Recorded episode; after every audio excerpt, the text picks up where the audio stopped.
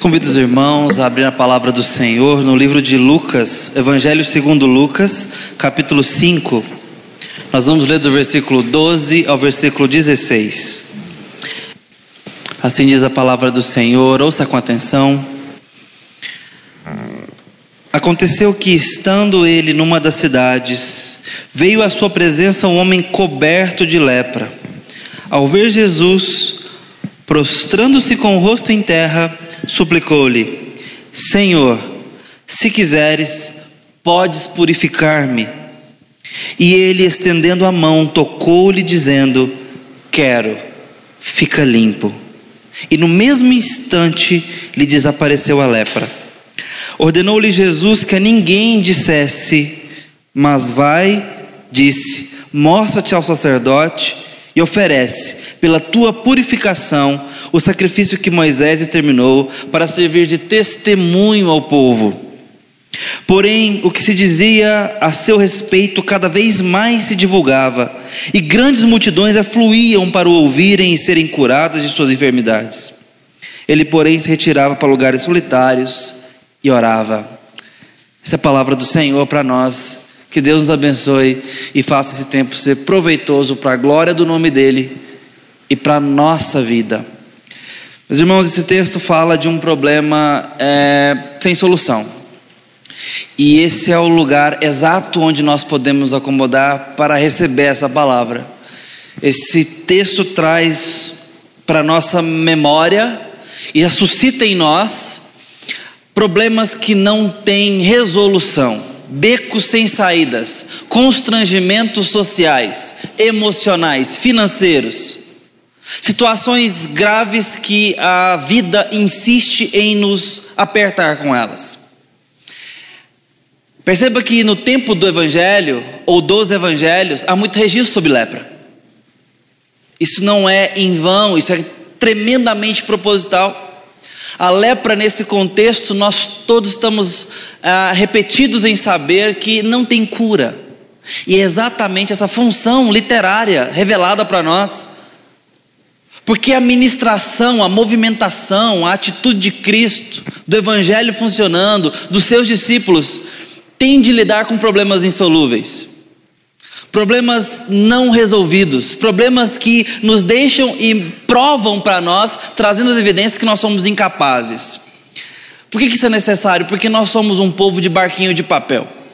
Nós somos um rebanho mais parecido com pombas assustadas de praça. Essa é a maioria do povo de Deus e eu me enquadro exatamente no meio dessa maioria. Nós não somos exatamente fazendo o grosso do caldo, parte ali com Moisés, com talvez Gideão, com Paulo, pessoas um pouco mais ousadas e um pouco mais resilientes. Claro que vistas de longe. Se você, como eu, tem vivido a vida cristã sendo apertado pela vida, sabe que a vida pode nos assustar e muito. Da noite para o dia as doenças batem a porta, não pede permissão, entra e acaba com tudo nos deixa no chão.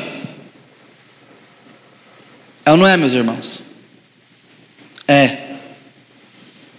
Da noite para o dia, ou não tão da noite para o dia assim, vem a ruína financeira, por causas inúmeras, e nos deixam completamente à mercê. É patético como a circunstância pode nos deixar constrangidos e impotentes. Na noite por dia, o pecado entra na nossa vida e nos deixa com a cara no chão, impotentes, envergonhados, desautorizados, sem moral, sem autoridade, esvaziados. É repentino o que a circunstância e a vida pode trazer para nós. Pessoas, acidentes, situações diversas. Talvez por essa ser a verdade da vida, dos dias que são maus, como diz o nosso próprio Senhor, é que a lepra foi deixada para nós em tantos exemplos bíblicos, para que nós pudéssemos reagir contundentemente essas circunstâncias, e esse aqui é um texto que, diante de uma situação onde não há perspectiva, nós podemos aprender sobre esperança. Talvez por isso um caso avançado de lepra, uma doença sem cura, uma doença que está no estágio terminal, seja colocado aqui para nós, diante do Senhor Jesus, para que nós possamos aprender um pouco sobre circunstâncias difíceis, de, ou melhor, circunstâncias impossíveis. O texto fala de uma situação avançada dessa doença, ou seja, é um caso moribundo. Esse homem está completamente isolado. Homem que está já determinado, já está com um rótulo na sua testa de marcado para morrer em breve. E eu quero chamar você a pensar nessa perspectiva de um caso completamente constrangedor e impossível, sem solução, de sofrimento. E olhe isso diante do Senhor através de seis focos que esse texto nos dá na sua própria estrutura, na sua própria dinâmica. O primeiro deles é o doente. O texto nos mostra aqui um homem que veio se encontrar com Jesus com o corpo cheio de lepra. Como eu disse, é um estado avançado dessa doença. O homem está completamente cheio está sentenciado à morte, já está isolado porque o leproso não podia conviver no meio social, ele ia para uma colônia de leprosos, ou ele ia ter que ver as margens da sociedade. O fato é que ele tem que sair da família, tem que sair das festas, tem que sair da via pública, tem que sair do mercado, tem que sair da vida digna, tem que perder o seu direito de ir e vir, tem que ser isolado para morrer longe e não contaminar mais ninguém. Esse é o caso, essa é a situação. E eu quero chamar você então, portanto, a nesse primeiro foco que é o doente, a pegar o seu banco. Pegar o seu banquinho comigo, do seu número, do jeito que te serve, para a sua vida, e se acomodar no lugar certo, para você não desperdiçar a oportunidade desses minutos. E principalmente, não desperdiçar a oportunidade que esse texto traz ao seu coração. Qual é o seu caso, meu irmão? Qual a sua situação? Aqui tem uma situação grave demais. Não tem solução, não. Talvez você acabou de descobrir uma doença na sua família. Está cedo. Talvez ainda tem muita perspectiva. Ah, é câncer. Talvez a quimioterapia resolva. Talvez deu de jeito nisso nos próximos meses. Esse caso aqui já está terminal, gente. Esse é o doente, essa é situação. Eu quero que você se junte a esse homem aqui e se compare com ele. Qual é o seu caso? Ou qual é o caso que você quer apresentar para o Senhor hoje? Qual é o seu problema? Qual é a sua doença? Esse texto me permite fazer essa reflexão, sim. Essa lepra está sendo colocada aqui, esse exemplo de lepra, para que eu veja a situação e responda a ela. Qual é o seu caso? Qual é o seu constrangimento? Qual é a sua dor? Traz à vista, traz à memória, desenterra. Se é que está enterrada, se é que não está latejando. Pensa nisso.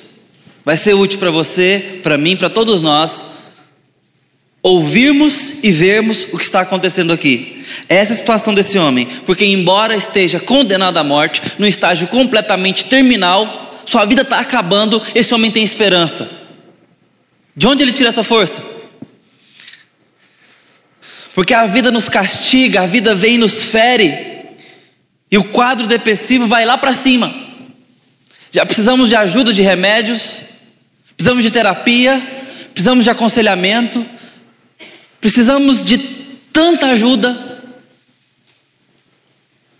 porque a esperança está baixa, perspectiva baixa, porque a gente é frágil. Esse cara está de pé, mesmo a vida já falando, está morto. O corpo tomado por lepra. Leproso não tem apoio, não, porque não tem nem jeito de apoiar. Talvez alguma ajuda do governo, das autoridades locais, te dando alguma condição de vida separada e isolada. Mas é difícil ele ter apoio social, ele ter apoio fraterno, porque ou é leproso com leproso ou não tem nem amigo. Mas esse é o caso. Esse homem nos mostra para não perder a esperança. O segundo foco desse texto é o médico.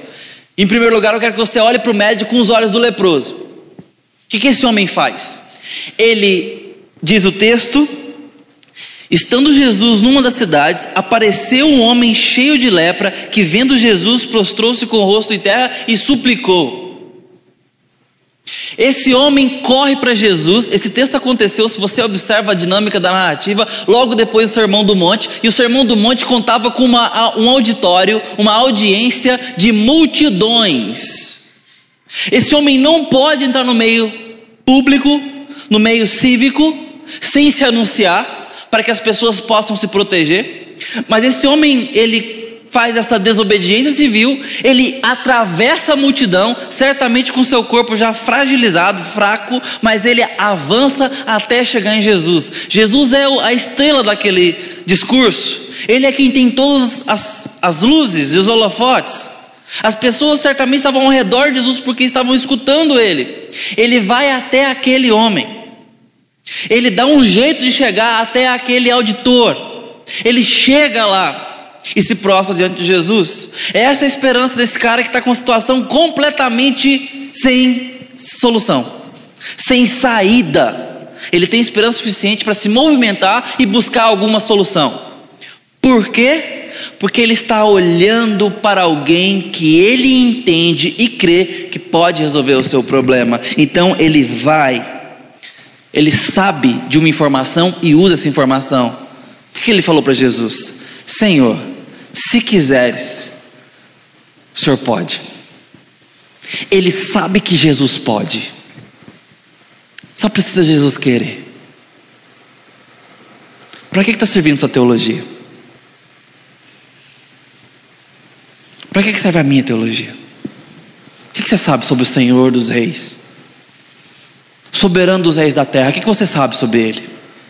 Você está dentro de um edifício cristão. Nós chamamos isso de templo. Nessa noite, nós estamos dentro de um templo cristão. Se você está aqui essa noite, é porque você provavelmente tem alguma relação com o cristianismo e, consequentemente, com a palavra de Deus, sendo bem genérico e superficial. Porque eu sei de uns aqui que conhecem profundamente a palavra, se não muitos e muitos que sabem muito bem quem é Jesus, quem é o soberano dos reis da terra, quem é a fiel testemunha, quem é o primogênito dos mortos, quem é a estrela da manhã, sabe quem é o Filho do Deus Altíssimo, conhece Ele. Mas na pior das hipóteses, você tem alguma noção sobre a divindade de Jesus Cristo, porque você está aqui essa noite. Eu tenho que arriscar esse palpite sobre a sua história. E se você não sabe, eu estou te falando. Ele é o Deus Todo-Poderoso, Deus encarnado, a estrela que veio brilhar a vida da humanidade e trazer salvação, o Cordeiro de Deus que tira o pecado do mundo, o caminho para Deus, a verdade, a vida. Então você já sabe, eu já sei. O que você faz com essa informação? Como que essa informação muda o seu dia, o meu dia, a minha circunstância? É de corar de vergonha como eu lido com a minha teologia ao olhar esse homem leproso com a situação sem solução. Senhor, se o Senhor quiser, pode. Ele sabe que Deus pode e usa essa informação para buscar Jesus e atravessar a barreira que for. Ele corria o risco de ser apedrejado naquele lugar. Um leproso com a cara deformada, o rosto completamente atomado, porque o corpo estava cheio de lepra. A lepra vai destruindo e desfigurando todos os membros. Esse homem entra naquela multidão, correndo riscos, mas perder a vida, buscando aquele que pode nos salvar a vida definitivamente, não é um investimento que parece tolo. Como diz o pregador Spurgeon, olha, se for para morrer, morre em direção a Jesus. Porque não há salvação em outro lugar. Então não tem como se manter vivo. Se for para se arriscar, se arrisca em direção a Ele. E se você morrer, você morreu buscando a única possibilidade de viver. É o que esse homem faz. Confronta a sua situação, a minha, a nossa e olha com os olhos desse homem, para esse médico. Ele avança e chega até Jesus. E Jesus então toma algumas atitudes. Diz o texto que Jesus ficou profundamente compadecido. Jesus tem afetos para dar para aquele homem. É como se Jesus adiantasse a oração daquele homem, tivesse um passo à frente da oração que esse homem faz, publicamente, fisicamente, com o seu corpo, com as suas emoções, com a sua voz, com o seu raciocínio. Ele sabe sobre Jesus, ele usa isso, ele se movimenta, ele toma decisões, ele toma atitude. Jesus está compadecido desse homem. Jesus usa os seus sentimentos aqui. O suficiente para o evangelista Marcos, Lucas, Lucas e Mateus, Marcos não, registrarem esse evento para nós. Ele se compadeceu desse homem. Há sentimentos envolvidos. Jesus não é indiferente àqueles que o buscam. Afinal, ele mesmo disse: Aquele que vier a mim, de maneira alguma eu o lançarei fora. Nenhuma movimentação minha e sua, meu irmão e minha irmã, em direção ao Senhor será vã. Para que serve a sua teologia? O que você sabe sobre Jesus tem feito diferença para a sua circunstância? Jesus recebe esse homem com sentimentos apropriados à causa daquele homem. Jesus é capaz de responder a mim a sua dor com dor. Jesus é pessoa e decidiu relacionar-se conosco assim, pessoalmente, personalizadamente. Ele se compadece. Jesus não é indiferente à dor desse homem, à causa desse homem que o busca. E faz mais, ele estende a mão e o toca. Leproso não podia ser tocado, meus irmãos. Leproso não podia estar no mesmo lugar. Quem dirá ser tocado? E ele é tocado por Jesus que estende a mão e toca esse homem. Por que, Jesus faz isso? Um leproso tinha que sair andando no meio da cidade, no meio das pessoas, se ele fosse aproximar e gritar: Sou, sou leproso. Para que as pessoas pudessem identificar e se manter à distância, tomar as providências locais ali Jesus toca esse homem quebrando lei cerimonial. É escandaloso o que Jesus faz. Aquele que todos deveriam correr, Jesus toca. Daquele que todos deveriam manter distância, Jesus recebe e toca. Põe a mão nele. Jesus é o médico. Esse homem sabe disso. E é recebido pelo médico. E aqui, Jesus faz mais do que tocar. Jesus fala: Quero fica limpo. Jesus responde à oração desse homem. Jesus não só recebe com sentimentos, com afetos, se adiantando a oração daquele homem, recebendo sem indiferença nenhuma, muito pelo contrário. Jesus toca. Para que tocar? Jesus curou dez leprosos lá em Lucas 17, à distância. Falou: vão mostrar aos sacerdotes. E indo eles foram purificados. Não precisa tocar. Você precisa ter pensado, está vendo? Jesus curou, mas não pegou nesses homens. Mas no outro, no cego lá de Marcos 8, ele põe saliva no olho do cara. Jesus não precisava tocar, mas ele quis tocar. Para dizer, quero, fica limpo.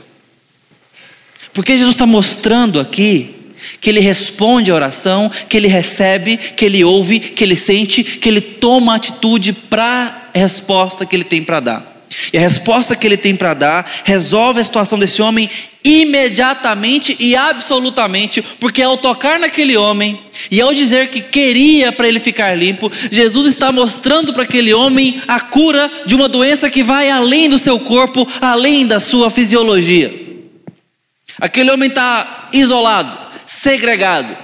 Aquele homem está sem amigos, aquele homem está sem família. Cadê os filhos?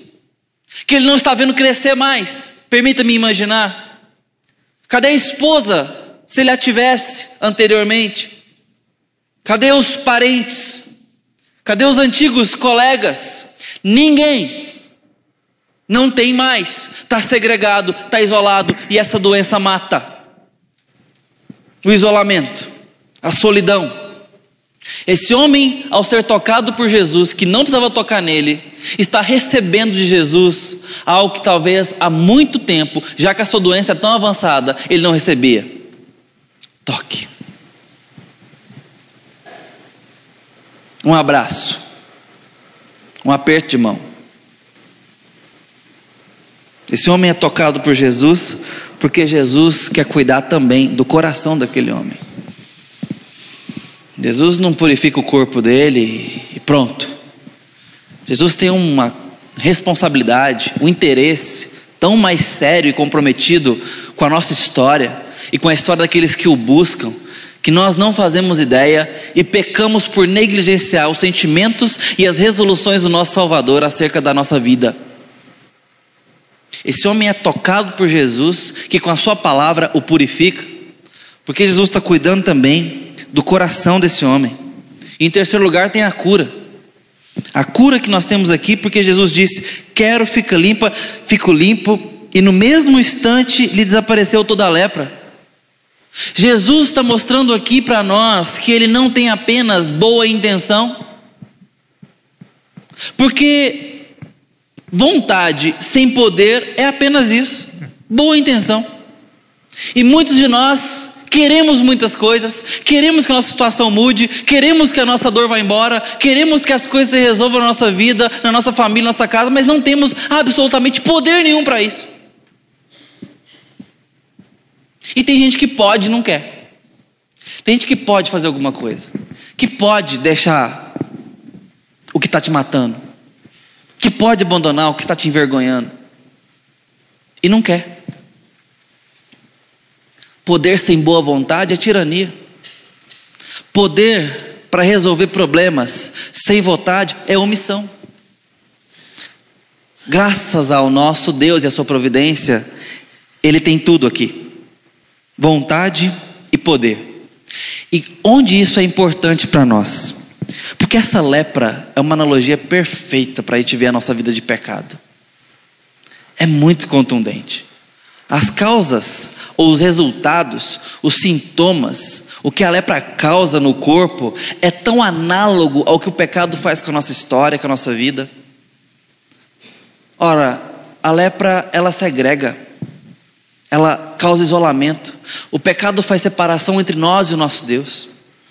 Ora, a lepra mata. Sim, o salário do pecado é exatamente a morte.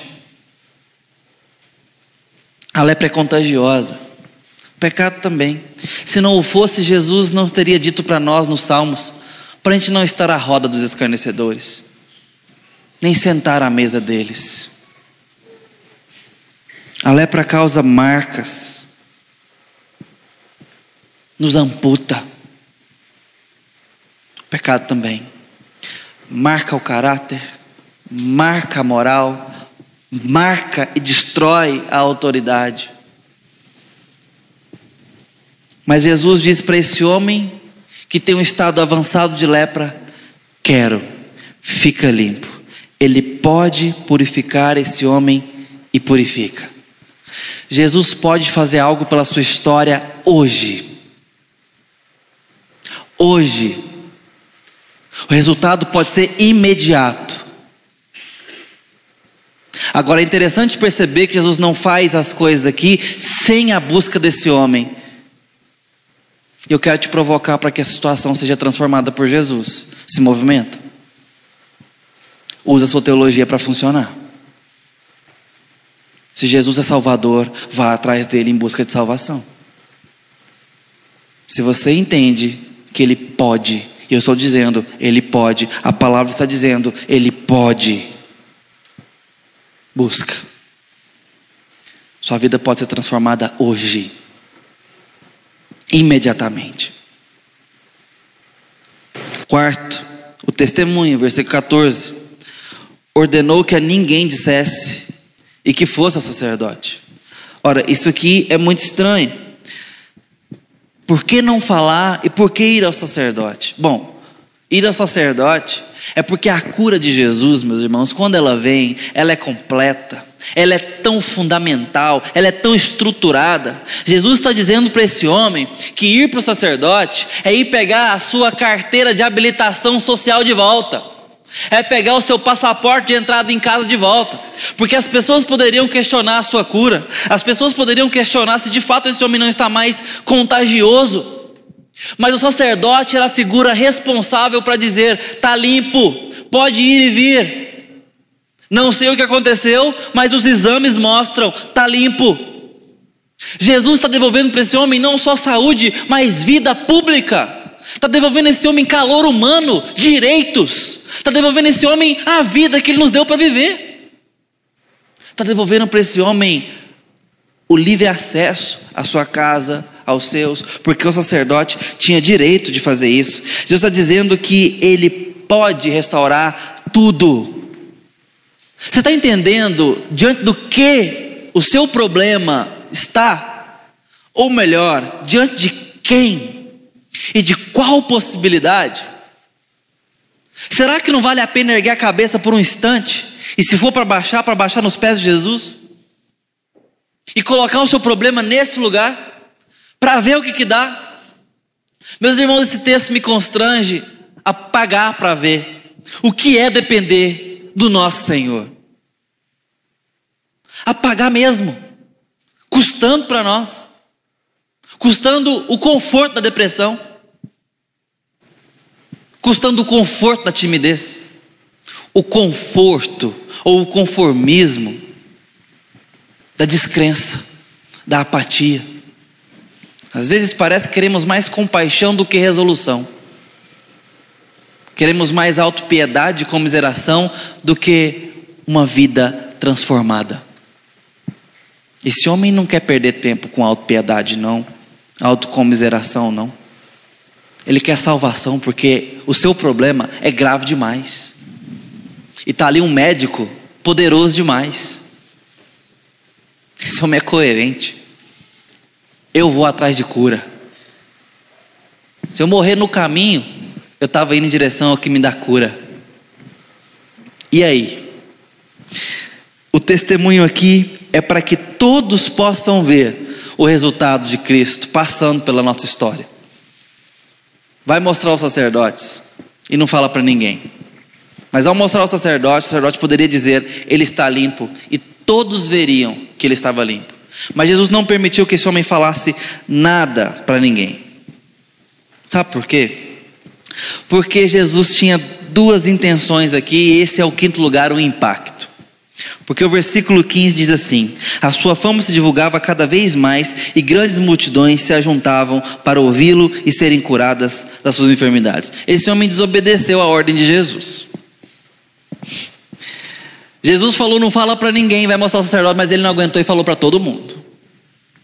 Pessoas viram e ele falou.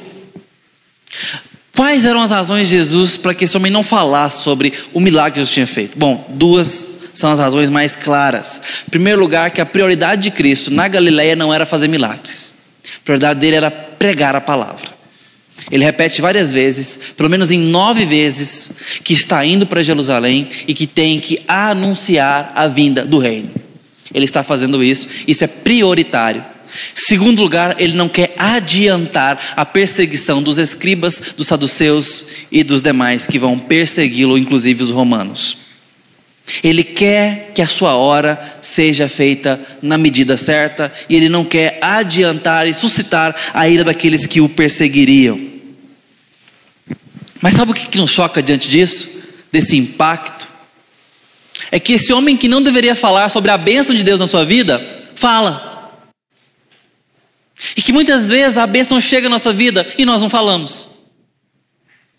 É uma breve reflexão desse texto que nós temos que parar para prestar atenção, porque diante da bênção muitas vezes nós nos calamos. E hoje não há nenhuma proibição, pode falar à vontade. Aliás, na igreja, na primeira igreja que nós tínhamos nos evangelhos, lá em Atos, os irmãos se reuniam para contar as bênçãos, para dizer como Deus tinha livrado a sua história e como Deus estava conduzindo a sua vida. Então fica um desafio para nós Conta mais as bênçãos que o Senhor tem trazido da sua vida, porque Ele continua sendo esse médico poderoso. E se você ainda não pode contar uma bênção que você está esperando, eu quero te estimular hoje a colocar o seu coração à prova, porque essa bênção pode ser contada semana que vem. Se hoje você crê, amanhã pode chegar mensagem para nós dizendo: Pastor, o Senhor fez algo na minha vida. E é para contar mesmo. Pode contar que agora pode. E mais pessoas saberão do que Cristo tem feito mais pessoas tem, vão saber quem é o Rei soberano das autoridades desse mundo, que tem poder sobre as enfermidades, poder sobre os demônios, poder sobre as forças da natureza, poder sobre a vida e a morte. Esse é o Senhor Jesus. O que você está fazendo com essa informação? Em sexto lugar, o retiro. Diz o verso 16: Ele, porém, se retirava para lugares solitários e orava. Jesus nos ensina nesse lugar e nesse momento que Deus é mais importante do que as pessoas. E que, embora Ele possa curar a gente, Ele possa transformar a nossa história, Ele priorizava o Pai. E que Ele precisava estar com o Pai para voltar às multidões e para voltar para quem quer que seja. Me ensinando e te ensinando que às vezes nós precisamos dar alguns passos para trás, se queremos continuar a caminhada. Às vezes não é de onde estamos que vamos continuar. Às vezes nós precisamos nos retirar mesmo. E eu quero estimular você nessa noite e desafiar o seu coração a se colocar no lugar certo. E o lugar certo é com o Pai. Qual oração você precisa fazer hoje? Qual oração a sua história clama ao Senhor dos Senhores hoje? Não há limites para o nosso Deus. O que você quer colocar na presença dele hoje? Talvez se você não tem um problema sangrando, você não seja tão desafiado. E talvez esteja tudo certo, porque esse texto fala de um problema sangrento. Mas talvez haja pessoas aqui com dores profundas, com marcas completamente abrangentes na história que já tomaram os pés até a cabeça. Talvez há pessoas aqui machucadas demais, confinadas, apertadas pela vida. Talvez haja pessoas aqui sangrando, os irmãos me entendem. Porque a vida é difícil e no mundo nós teremos tribulações, mas não estamos autorizados a passar por elas sem ânimo, porque o nosso Deus vive, o nosso soberano está de pé, acessível, dizendo para você: pode se aproximar, eu quero que você fique limpo. Talvez hoje o seu problema é porque você precisa deixar o seu pecado. Deixa. Deixa Deus te curar. Deixa Deus limpar a sua vida. Deixa Deus te devolver para a vida que Ele tem para você. Deixa Ele te purificar completamente. Deixa Ele dizer: Eu quero, porque foi para isso que eu morri. Eu quero mais do que ninguém que você esteja limpo. Era isso que ele estava dizendo para Davi quando ele disse: Eu quero te dar um coração limpo e um espírito inabalável. Eu quero te lavar com isopo. Eu quero restituir a sua alegria da salvação. Era isso que Davi estava pedindo no Salmo 51. Talvez o seu pedido seja pela sua saúde, pela saúde de alguém que, precioso e querido por você. Traz para o Senhor. E eu não quero deixar você fazer isso em casa, não, porque você pode se dispersar no caminho. Nós vamos buscar o Senhor hoje ainda. Você vai fazer essa oração hoje. Porque se o Espírito Santo está aqui, ele pode te guiar essa oração e eu te garanto, o Senhor vai ouvir. Porque o Senhor está com seus átrios abertos, porque o véu foi rasgado na carne de Jesus, como diz Hebreus, para que nós tivéssemos toda a intrepidez para entrar. Entra e fala com seu pai, coloca o seu problema. Deus pode mudar tudo hoje ainda.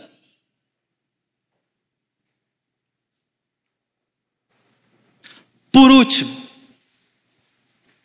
e pode parecer um pouco sem lugar o que eu vou dizer, Mas o seu caso pode ser um caso mais grave do que todos esses já mencionados. O caso de alguém que precisa fazer uma oração e quase não sabe para quem, porque ainda não se rendeu a Jesus. Eu quero dizer que esse Jesus está vivo. E que se você for até Ele, Ele vai te receber. Talvez seja essa a sua oração essa noite. Para dizer: Senhor, eu não sei se o Senhor está me ouvindo, mas se o Senhor existe, me recebe, porque eu preciso de salvação. Aquele que vier a mim, de maneira alguma o lançarei fora. Vinde a mim todos os que estáis cansados, sobrecarregados, e eu os aliviarei. Ele tomou sobre si as nossas dores e as nossas enfermidades levou sobre si. Vamos falar com esse Jesus. Sua vida pode ser transformada, porque Ele pode. Pergunta a Ele se Ele quer. Coloca o seu rosto em terra. Você dobra, dobra o seu coração. Vale. Feche seus olhos. Ó bondoso Deus. Nós pedimos que Teu Espírito Santo pare sobre nós nesse momento. E traga luzes ao nosso coração mostrando a nossa verdadeira situação, mostrando onde estamos, como estamos e o que é prioridade. Pai, em nome de Jesus, nos ajude a usar o conhecimento que temos do Teu Filho para irmos a Ti e pedirmos nesse momento: cura-nos limpa-nos, lava-nos e devolve a nossa história, devolve a nossa vida, devolve saúde.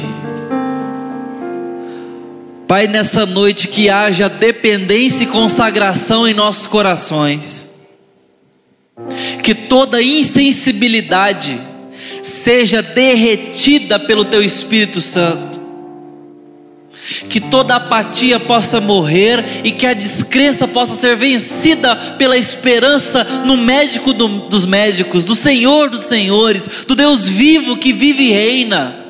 E eu te peço, Deus, aqueça o nosso coração. Ó Deus, em nome de Jesus, aquece o nosso coração. Nos ensina, Senhor, a chegar até o Senhor, a nos dobrar a falar contigo, a orar mais e nesse momento nos dá uma oração de dependência radical no Senhor, absoluta no Senhor. Eu te peço por salvação nessa hora. Eu te peço por rendição. Eu te peço pela liberdade, pela libertação dos vícios, do pecado, das amarras do diabo em nossa história, da sedução da carne, Senhor. Lava-nos, Deus Limpa a tristeza, Senhor. Limpa a desilusão. Pai, confronta a nossa depressão. Que a tua força seja a nossa alegria, Senhor. Pai, ajuda-nos a ter coragem diante da doença, coragem diante dos problemas, das circunstâncias, das inimizades, dos constrangimentos públicos. Ajuda-nos, Deus, a sustentar um testemunho que te louva, a buscar o Senhor porque somos teus. Nos dá um coração de filhos e filhas nessa hora, para que a gente dependa do nosso Pai e busque o Senhor com coragem, com ousadia, porque o Senhor está de braços abertos e com todo o poder nas mãos para mudar a nossa história imediatamente. Presentei-nos essa noite, em nome de Jesus, com mais fé e mais consagração ao teu bendito nome. Amém.